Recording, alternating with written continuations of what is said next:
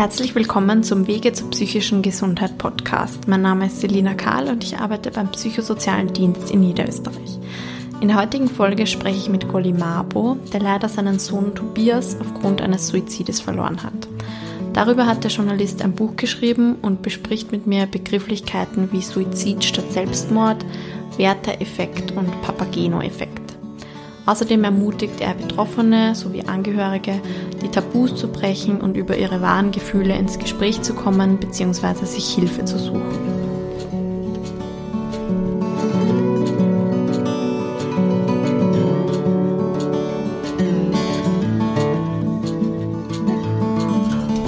Grüße, Herr Mabo. Danke, dass Sie sich Zeit genommen haben für einen Podcast mit mir. Ähm, Sie sind Journalist und leider durch persönliche Betroffenheit auf das Thema Suizid aufmerksam geworden und haben dann auch ein Buch zu dem Thema geschrieben. Können Sie sich vielleicht mal selber kurz vorstellen? Ja, grüß Gott, Frau Kadel. Ich bin der Goli Mabo und ich habe vier Kinder. Drei davon sind noch am Leben. Einer ist leider schon tot, das ist der Tobias, der sich mit 29 Jahren das Leben genommen hat. Das war vor circa zweieinhalb Jahren. Und ich habe alle vier Kinder gleich lieb und mein Leben hat natürlich seit dem Tod des Tobias trotzdem einen großen Schatten, weil wenn man irgendjemanden auf der Welt, der Kinder hat, fragen würde, was möchte er denn im Leben unbedingt erreichen, dann wird man mit großer Sicherheit die Antwort bekommen, dass es den eigenen Kindern gut geht. Und wie soll man dieses Ziel denn im Leben noch erreichen, wenn eines dieser Kinder so traurig geworden ist, dass es sich das Leben genommen hat? Ja. Mehr darüber kann man eh in Ihrem Buch Notizen an Tobias lesen. Ich habe das auch jetzt selber gerade gelesen. Es ist sehr bewegend, aber ich fand es auch irgendwie schön, dass da mal wer aus der betroffenen oder angehörigen Sicht spricht. Ähm, ich habe mir gedacht, es ist gut, mit einem Journalisten über ein paar Wörter zu reden. Ähm, Sie Sie schreiben in dem Buch immer über Suizid und verwenden bewusst nicht Selbstmord oder Freitod. Ich mache das auch, also ich spreche auch nur von Suizid, aber ich habe eigentlich noch nie erklärt im Podcast, warum eigentlich. Können Sie das kurz erzählen? Ja, das ähm, ist auch bei mir, diese Bewusstseinsbildung ist auch bei mir erst einige Wochen nach dem Tod des Tobias äh, entstanden. Ähm, der Tobias war wie in einem Tunnel und hat leider nicht mehr die Möglichkeit gehabt, seine Umwelt richtig wahrzunehmen. Er hat zwar mit uns ganz normal gesprochen und wir haben ja auch nichts bemerkt und trotzdem muss es zu einer großen Vereinsamung gekommen sein und zu einer großen Traurigkeit, wie vorhin schon erwähnt, die dann zur Depression wurde und schließlich in einem psychotischen Schub geendet hat. Was er aber ganz sicher nicht war, er war ganz bestimmt kein Gewalttäter. Und wie kann man daher die Todesursache dieses geliebten Buben, dieses geliebten Mannes, der er ja natürlich mit 29 war, so beschreiben, was man sonst als das schlimmste Verbrechen, das ein Mensch in der Lage ist, einem anderen anzutun, macht. Das heißt, das Wort Selbstmord beschreibt ja das schlimmste Gewaltverbrechen, das es gibt. Mhm. Und äh, dementsprechend äh, passt das einfach nicht. Und das Wort Suizid ist da viel passender, mhm. weil es einfach neutral ist und nicht wertend. Und ähm, wir leben ja Gott sei Dank in einer Zeit, in der wir immer mehr begreifen, lernen, dass psychische Gesundheit genauso zu betrachten ist wie körperliche Unzulänglichkeiten. Niemand hat ein Problem damit, über seine Blinddarmoperation zu sprechen. Niemand hat ein Problem damit, wenn er sich nach dem Skifahren den Haxen bricht, äh, am Gips, wenn anderen unterschreiben zu lassen. Und ähm, ich hoffe, dass wir bald einer Zeit entgegengehen, in der wir auch keine Skrupel mehr haben, davon zu erzählen, dass wir Antidepressiva nehmen, um uns offener in der Welt bewegen zu können. Oder natürlich immer nur in, in, äh, in Absprache mit Ärztinnen und äh, wir weniger äh, Sorgen haben zu erzählen, dass es uns gut tut, in einer Therapie zu sein und uns mit Menschen auszutauschen, die uns wohlgesonnen sind und ähm, halt nicht im engsten Familienkreis, weil man halt nicht alles mit der Familie besprechen kann. Ja.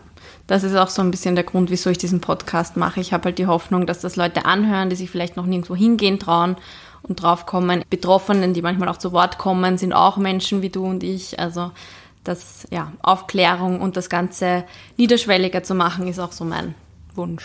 Ich bin da ganz bei Ihnen und würde sogar noch einen Schritt weiter gehen. Also würde auch sagen, dass wir, äh, wenn wir diese Phase dann einmal erreicht haben, dass wir sagen, Therapie ist etwas, was den Menschen in der Regel gut tut, so wie es früher Beichtväter gab oder wie es früher halt in den traditionellen Gemeinschaften, ich weiß nicht, den Roten Falkenleiter gab oder den Jungscharführer, ähm, Menschen, mit denen man sich halt austauscht und übers mhm. Leben spricht, ohne dass die andere Person Ziele verfolgt. Ähm, aber, und das ist mir auch ganz wichtig, wir sollten dann in einer nächsten Phase auch bereit sein zu sagen, vielleicht ist diese Therapeutin oder dieser Therapeut nicht gut für mich. Dann muss ich zu wem anderen gehen können. Mhm. Auch diese Freiheit ist zulässig. Äh, so lang ausprobieren, bis das einfach passt und bis man spürt, dass das der Seele gut tut. Weil das Sprechen über die Dinge, das ist, glaube ich, eine der wichtigsten, wichtigsten Entwicklungen, die wir in unserer Gesellschaft unterstützen sollten. Wissen Sie, in den ersten Tagen nach dem Tod des Tobias ist mir Folgendes passiert. Da sind wahnsinnig viele Leute, von denen ich das nicht wusste, auf mich zugekommen und haben gesagt, du, ich weiß genau, wie es dir geht, weil in unserer Familie ist was ganz Ähnliches passiert. Mhm. Wer andere hat gesagt, meine Mutter hat sich das Leben genommen, eine dritte hat gesagt, meine Kinder hatten das versucht, aber Gott sei Dank haben wir sie gefunden. Und jede dieser vertraulichen Informationen an mich haben mit dem Satz geendet, aber bitte sag's niemandem. Mhm. Und dann entsteht natürlich ein Riesenquirks, weil du hast eh schon diese Katastrophe zu irgendwie zu bewältigen, auch wenn das wahrscheinlich nie gehen wird, dass man das zur Gänze bewältigt, aber man muss sich halt wieder stabilisieren. Und dann fehlt einem doch die Kraft, die man dafür aufwendet, das auch noch zu verheimlichen. Mhm. Vielleicht lügt man sogar und sagt, da gab es eine andere Todesursache. Damit mhm. verletzt man auch noch zusätzlich Vertrauen äh, gegenüber Menschen, die einem helfen könnten oder sich zumindest solidarisch zeigen. Das heißt, ich will jetzt um Gottes Willen keinen Sozialvoyeurismus und man muss wirklich nicht jedem Menschen alles erzählen, was einem auf der Seele brennt, aber auf die Frage, wie geht's dir, dann einfach gut zu antworten, obwohl man vielleicht ein Kind verloren hat, das halte ich für falsch.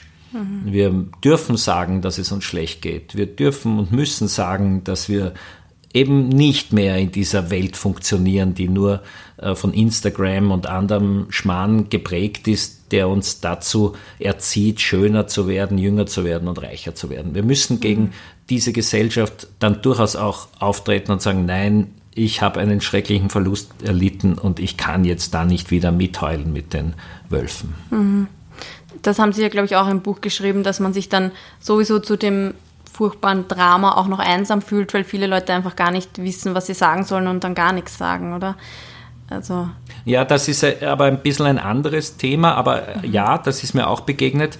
Äh, Freunde und, und, und Bekannte, die geglaubt haben, es sei besser, sie sagen gar nichts, mhm. weil sie nicht die richtigen Worte finden. Das mhm. stimmt aber nicht. Stellen Sie sich vor, Sie fühlen sich als Freundin oder als Freund von jemandem und in der bittersten Stunde dieses Menschen melden Sie sich nicht. Mhm. Das kann keine gute Freundschaft gewesen sein. Und wer hätte Sie daran gehindert zu schreiben in einer kurzen Nachricht, ob E-Mail, SMS, was auch immer, WhatsApp, ich habe wirklich keine Worte, du sollst nur wissen, ich denke an euch. Mhm. Das reicht ja völlig. Ja. Man erwartet sich ja keine Antworten. Menschen, die sich im Leben Antworten erwarten, ähm, die sind eh fehl am Platz. Es gibt nur Fragen und äh, wir können durch Fragen weiter auf der Suche bleiben, aber wir werden im Leben keine Antworten finden. Kardinal König, der für mich ein sehr toller und wichtiger Mensch war und ich habe auch noch ähm, ihn persönlich kennenlernen dürfen, der ist fast 100 Jahre alt geworden. Und der Kardinal König war Ehrenprofessor an unzähligen Universitäten rund um die Welt, hat viele, viele Sprachen gesprochen. Das, was man einen alten, gescheiten, weisen Menschen halt nennen könnte. Und der hat sein Leben zusammengefasst in drei Fragen. Woher komme ich, wohin gehe ich und was ist der Sinn meines Lebens. Und der hat keine einzige Antwort transportiert, meines Wissens. Und wir leben in einer Welt, wo wir schon in der Schule nach Antworten gefragt werden, statt dass die gelobt werden, die Fragen stellen. Mhm. Wir sind durch diesen Kapitalismus und durch diese Marktwirtschaft und durch diese veröffentlichte Meinung, dass wir alle nur fleißig sein müssen, dann werden wir schon glücklich werden. Und äh, dass wir alle nur dementsprechend sollen, was der Mehrheitsgeschmack vorgibt, so gedrängt und gestresst und geprägt, dass wir aufs Fragen stellen als etwas Fröhliches und Freudvolles völlig vergessen und dass wir glauben, wir können wirklich irgendwann ankommen. Mhm. Jetzt habe ich gerade vor lauter Fragen stellen meine Frage vergessen. Hm. Was würden Sie denn Personen raten, wenn wir da schon bei dem Thema sind, wenn jetzt jemand im Bekannten- oder Verwandtenkreis einen Suizid mitbekommt. Sie haben, glaube ich, geschrieben, dass es manchmal schon hilft, wenn einem wer Essen vorbeibringt oder ja, einfach so Kleinigkeiten, damit sozusagen der Alltag irgendwie weiter funktioniert. Was würden Sie außer einfach mal anrufen oder eine Karte schicken, den, also da empfehlen? Also ich erzähle dann immer von meinem Onkel Peter. Und der Onkel Peter, der hat lang in Amerika gelebt und hat ähm, einen Brauch, den es dort sichtlich gibt, mitgenommen zurück nach Österreich. Und zwar Menschen, die jemand anderen verloren haben, äh, Essen zu bringen. Und mhm. der Peter hat uns äh, schon in den ersten Tagen nach dem schrecklichen Tod des Tobias jeden Tag eine Suppe vor die Tür gestellt. Er hat nicht einmal geläutet, weil er wollte uns auch nicht stören, weil er ja auch nicht sagen konnte, ob wir gerade was wir gerade tun und, und wie wir gerade beisammen sind. Aber er wollte eine Geste setzen und diese Suppe die hat er dann auch noch so gestaltet, dass sie jeden Tag eine andere Farbe hatte, weil er sie immer aus anderem Gemüse gemacht hat. Und einmal war das eine grüne Suppe aus Brokkoli und dann war es wieder eine weiße Suppe ähm, aus Ratten, was weiß ich, äh, was ist Kohlrabi, glaube ich. Und dann war es eine rote Suppe aus Paradeisern. Und die waren immer eingefüllt in so Mineralwasserflaschen, in so Plastikflaschen und sind halt einfach vor unserer Tür gestanden. Und wir haben gewusst, er hat sich die Mühe gemacht einzukaufen, die Suppe zu äh, mixen oder zu kochen und sie extra vorbeizubringen bei unserer Wohnung. Und das sind halt Akte der Anteilnahme, die über die über sozusagen die eh nicht mögliche Kommunikation im guten Sinne weit hinausgehen. Ein zweites ist, ähm, dass man natürlich unbedingt äh, auch professionelle Hilfe suchen muss, wenn einem sowas passiert. Das heißt, Angehörige, Freunde, Verwandte dürfen sich nicht überfordern. Wir haben nicht die Möglichkeit, äh, die es im Kriseninterventionszentrum bei der Telefonseelsorge oder im psychosozialen Dienst gibt, äh, dann auf solche Situationen einzugehen. Und wir müssen alle, wenn wir Hinterbliebene sind, auch in Therapie gehen. Und ähm, weil wir in einem ähnlichen Schockzustand sind, wie das auch suizidale Menschen oder anders psychisch belastete Menschen dann sind. Mhm. Ja. Mir ist jetzt zwischendurch mal eine Frage wieder eingefallen. Sie haben, glaube ich, gesagt, dass Sie seit dem schrecklichen Vorfall sich nicht mehr wirklich mehr ein Blatt vor den Mund nehmen können oder noch mehr sagen, was Sie sich denken oder Kritik anbringen, weil, weil man einfach nicht mehr so mit dem Rad mitlaufen will mit Sachen, die eigentlich gar nicht passen. Ich war wahrscheinlich vorher schon ein eher polarisierender Mensch und ähm, bin auch durch unsere Familie und ganz konkret vor allem auch durch meinen Vater äh, geschult, Positionen zu beziehen, Diskussionen zu führen. Wir haben jeden Sonntagmittag nach dem Familienessen über irgendwas diskutiert und leider auch sehr oft gestritten. Aber das hat uns halt ausgemacht. Ja, ich schlug noch weniger runter, glaube ich. Und ähm, ja, schauen Sie, mein Leben ist eh gescheitert. Was soll ich hier noch machen? Und die blödeste Reaktion, die man übrigens kriegen kann von jemandem, der dann was sagt, so gesehen ist es gut, wenn man sagt, man weiß nicht, was man sagen soll, äh, ist, das wird schon wieder oder mhm. du hast ja eh noch drei Kinder oder mhm. also diese Leute, ah, da kann ich nur, da kann ich nur sagen, nimm das nächste Kind aus dem Regal das letzte hat sich halt leider das Leben genommen. Mhm. Jetzt äh, geh halt mit dem nächsten weg. Also nein, das geht nicht. Es gibt also so Momente, die sind auch wirklich widerlich und mhm. die zeigen nur von einem Mangel an Empathie und einem Mangel von der Fähigkeit, sich in die Situation eines anderen hineinzudenken. Aber mhm. das ist halt auch so ein bisschen ein Resultat dieser hedonistischen Gesellschaft, in der wir leben. Äh, dieser, auch, es hat auch was zu tun mit dem gesellschaftlichen Klima. Wenn da halt junge Menschen sozusagen derzeit unser Land regieren, dann sind das halt auch Leute, die diese Verletzungen noch nicht kennen, Gott sei Dank, äh, die aber auch eben einen Mangel an Lebenserfahrung haben und die sich äh, offenbar noch nicht wirklich vorstellen können, dass auch sie einmal in ähnliche Situationen kommen werden. Das Leben ist endlich.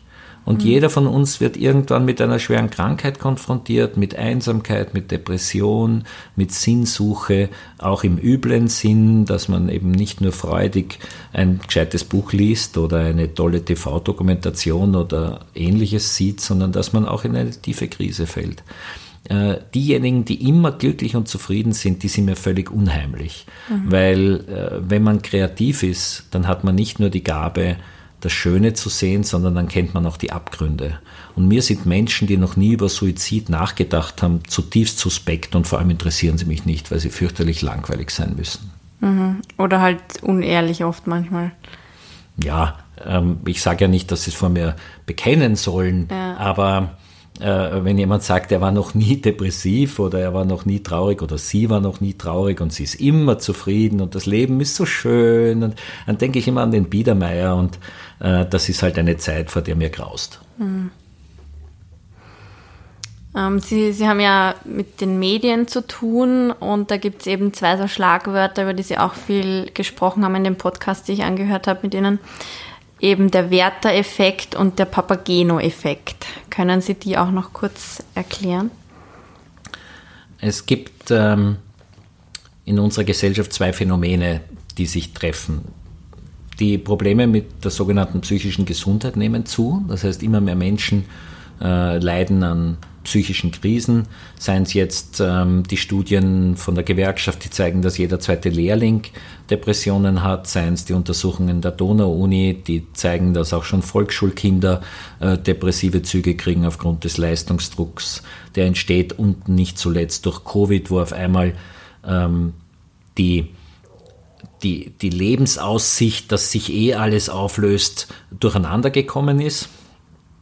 Das heißt, psychische Gesundheit wird immer mehr ein Thema für viele betroffene Menschen. Und auf der anderen Seite haben wir es zu tun mit einem Alltag, in dem die durchschnittliche Österreicherin oder der durchschnittliche Österreicher acht bis zehn Stunden mit Medien verbringt. Die durchschnittliche Österreicherin, übrigens auch die junge, schaut mehr als vier Stunden lineares Fernsehen am Tag. Äh, dazu kommen äh, Streamingdienste, dazu kommen soziale Medien, dazu kommen Zeitungen, Bücher etc. Das heißt, ich komme auf acht bis zehn Stunden. Mit Medien verbringen die Menschen mehr Zeit als in der Arbeit und mehr als im Schlaf. Und jetzt gab es aber rund um psychische Gesundheit und ganz speziell rund um Suizidalität die Sorge, wenn ich davon berichte in Medien, könnte das betroffene Menschen triggern und zur Nachahmung führen. Das nennt man den sogenannten Werteeffekt. Johann Wolfgang Goethe hat ein Buch geschrieben, Die Leiden des jungen Werthers, in dem er das Liebesunglück eines jungen Mannes beschreibt. Und ähm, da haben sich nach der Lektüre offenbar sehr viele junge Männer, die in einer ähnlichen Situation waren und verzweifelt waren, das Leben genommen aus Liebesunglück. Und daher nennt man diese Sorge vor einer Nachahmung den sogenannten Werteeffekt. Vor über zehn Jahren hat aber die Med-Uni Wien nicht zuletzt bis heute unter der Federführung von Thomas Niedergrottenthaler äh, den sogenannten Papageno-Effekt nachgewiesen. Das heißt, wenn wir eine Berichterstattung wählen, in der wir mit Achtsamkeit, mit ohne Verletzung der Würde der betroffenen Personen, äh, mit einem Stil den auch Hinterbliebene ertragen, über Suizide äh, in den Medien berichten, dann kann das Gegenteil passieren, dann kann es präventive Wirkung haben. Und das nennt man den Papageno-Effekt, weil in der Zauberflöte von Mozart, der Papageno, der Vogelhändler, den wir alle kennen, ähm, die Angst hat, er kann seine geliebte Papagena nie wiedersehen und er will sich das Leben nehmen. Und dann kommen die drei Knaben, das heißt, es ist Hilfe von außen. Und die sagen ihm, halt durch, du wirst deine Papagena wiedersehen. Sie geben ihm Hoffnung und sie machen ihm keine Vorwürfe, sondern sie leiten ihn. Und das ist der sogenannte Papageno-Effekt. Wenn wir in den Medien also kompetent berichten, wenn wir dort ähm, eine Persönlichkeit, die sich das Leben genommen hat, zum Beispiel damit beschreiben, was sie nicht nur am Tag des Todes erleben musste, sondern was sie in ihrem Leben ausgezeichnet hat. Oder wenn wir den Hinterbliebenen die nötige Würde erlauben, dass wir sie nicht fotografieren, wenn sie weinen, dass wir ihnen keine O-Töne abbringen, wenn sie eh nicht wissen, was sie sagen sollen. Wenn wir aber ein paar Wochen später vielleicht mit ihnen darüber sprechen, welche Signale hätte es gegeben? Was kann man anderen Familien für einen Rat geben? Was kann man bemerken? Wenn wir in den Medien zum Beispiel die Kommentarfunktionen ausschalten unter dem Bericht eines Suizids, weil es wirklich nicht nötig ist, dass diese schrecklichen Poster ihre Positionen beziehen zu Menschen, die sie gar nicht kennen. Äh, wenn wir überhaupt versuchen, weniger zu kategorisieren, sondern eher die Verletzlichkeit der Menschen zu beschreiben in all ihrer Würde, dann können wir, glaube ich, den Dialog eröffnen, dass eben Eltern, Freunde, nahestehende Menschen früher bemerken, dass es dem anderen nicht so gut geht. Und mhm. das will der Papageno-Effekt erreichen, dass wir also in diesen acht bis zehn Stunden, die ein Österreicher, eine Österreicherin Medien konsumiert, auch das Thema Suizid und psychische Gesundheit vorkommt, aber in einer Form, die helfen kann. Dazu mhm. gleich ein ganz konkreter, eine konkrete Einladung es hat sich noch niemand das Leben genommen, weil man gefragt hat, ob die betroffene Person Suizidgedanken hat. Und äh, das war auch so eines dieser Themen, wo man immer geglaubt hat, um Gottes Willen, vielleicht löse ich dadurch einen Suizid aus.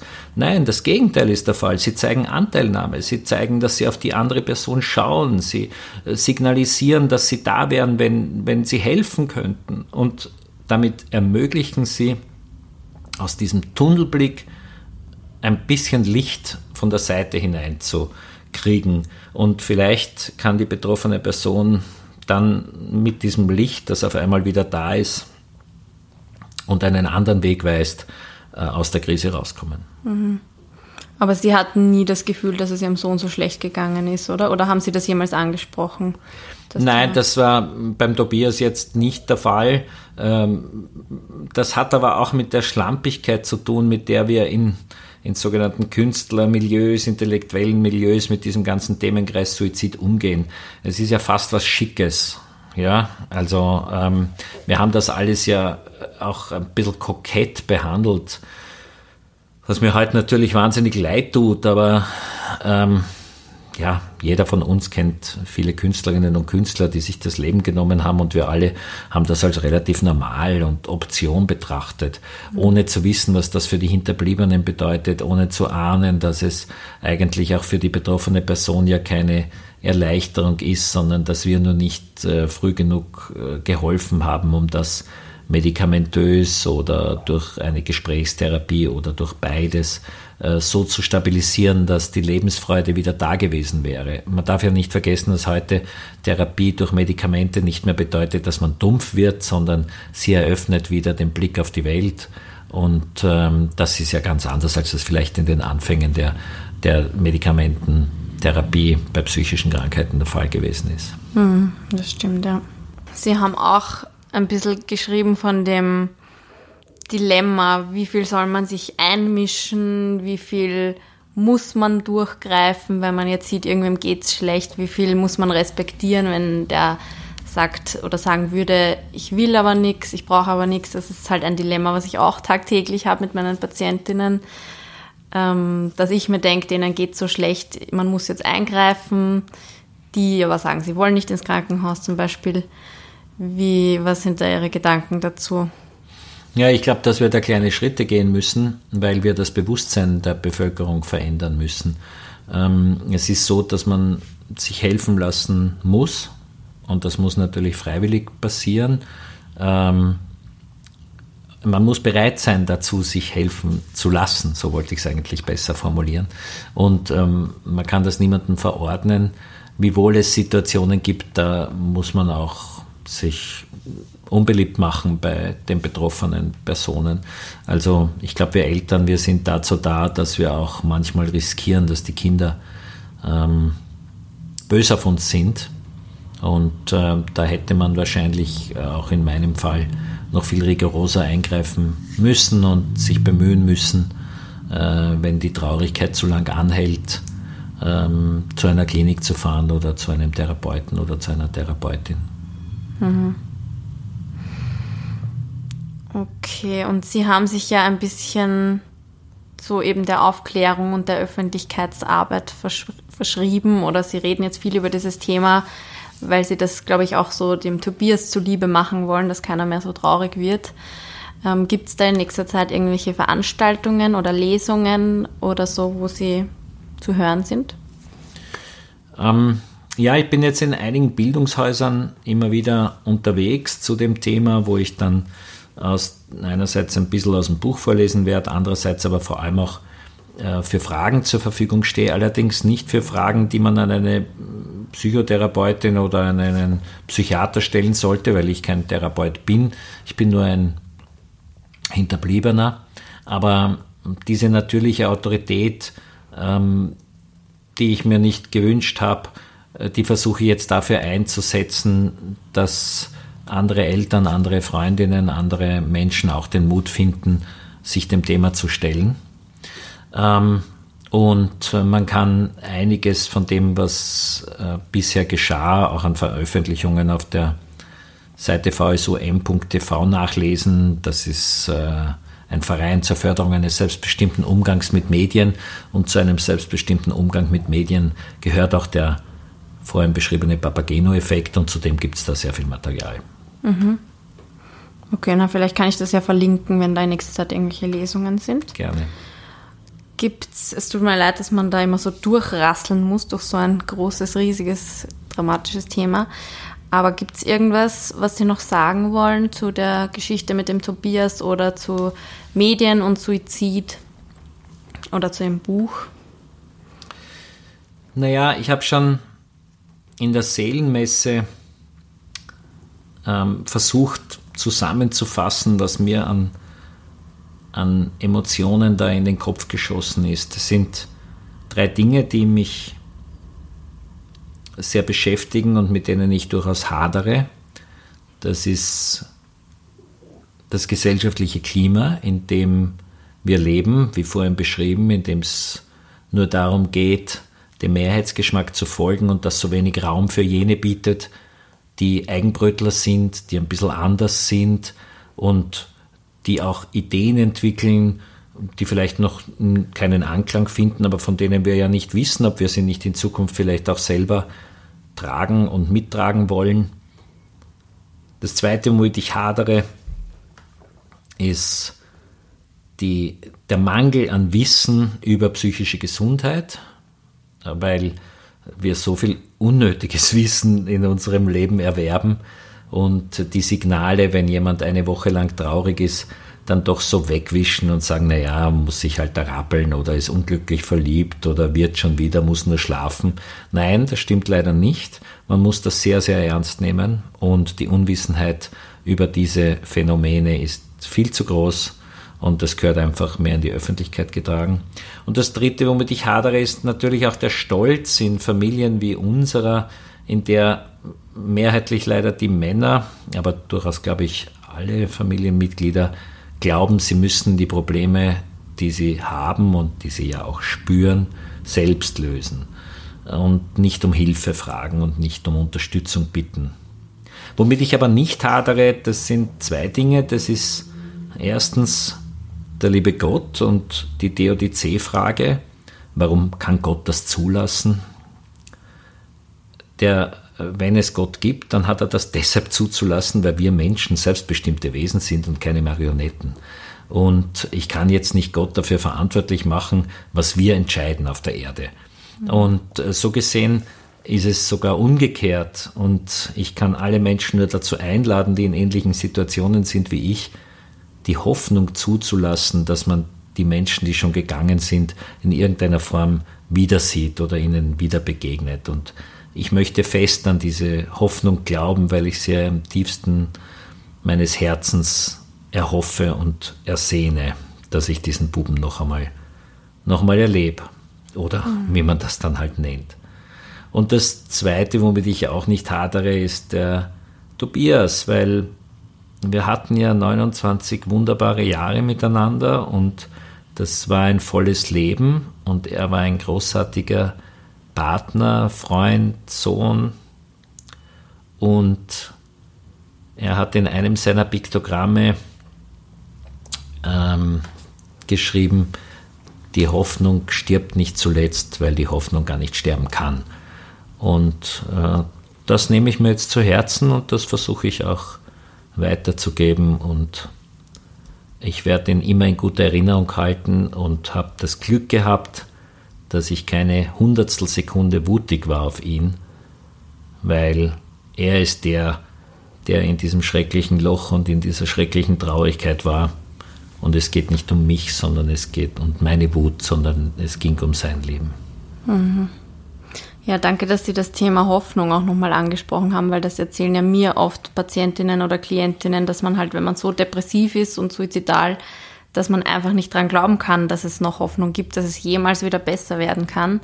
Und wenn die dann doch im Krankenhaus landen, glücklicherweise, dann eh oft relativ schnell mit Medikamenten oder Therapie wieder Hoffnung sehen, aber in dem, in dem Krisenmoment halt glauben, dass nichts hilft und ja, also wenn das Betroffene hören oder Leute, die selbst suizidal sind, auch wenn man das nicht glauben kann in dem Moment, meistens gibt es irgendwie, eben wenn man, sobald man sich mal wem anvertraut, doch Lösungen. Ja, vielen Dank für das sehr emotionale Interview, Herr Mabo. Ja, danke für die Zeit, danke für Ihre Bemühungen und äh, toi toi toi, sagt man bei uns.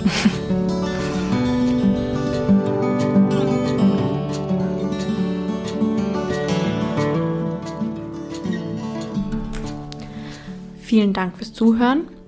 Menschen, die Angehörige durch einen Suizid verloren haben, kann ich, wie Herr Mabo angesprochen hat, Psychotherapie oder Selbsthilfegruppen ans Herz legen.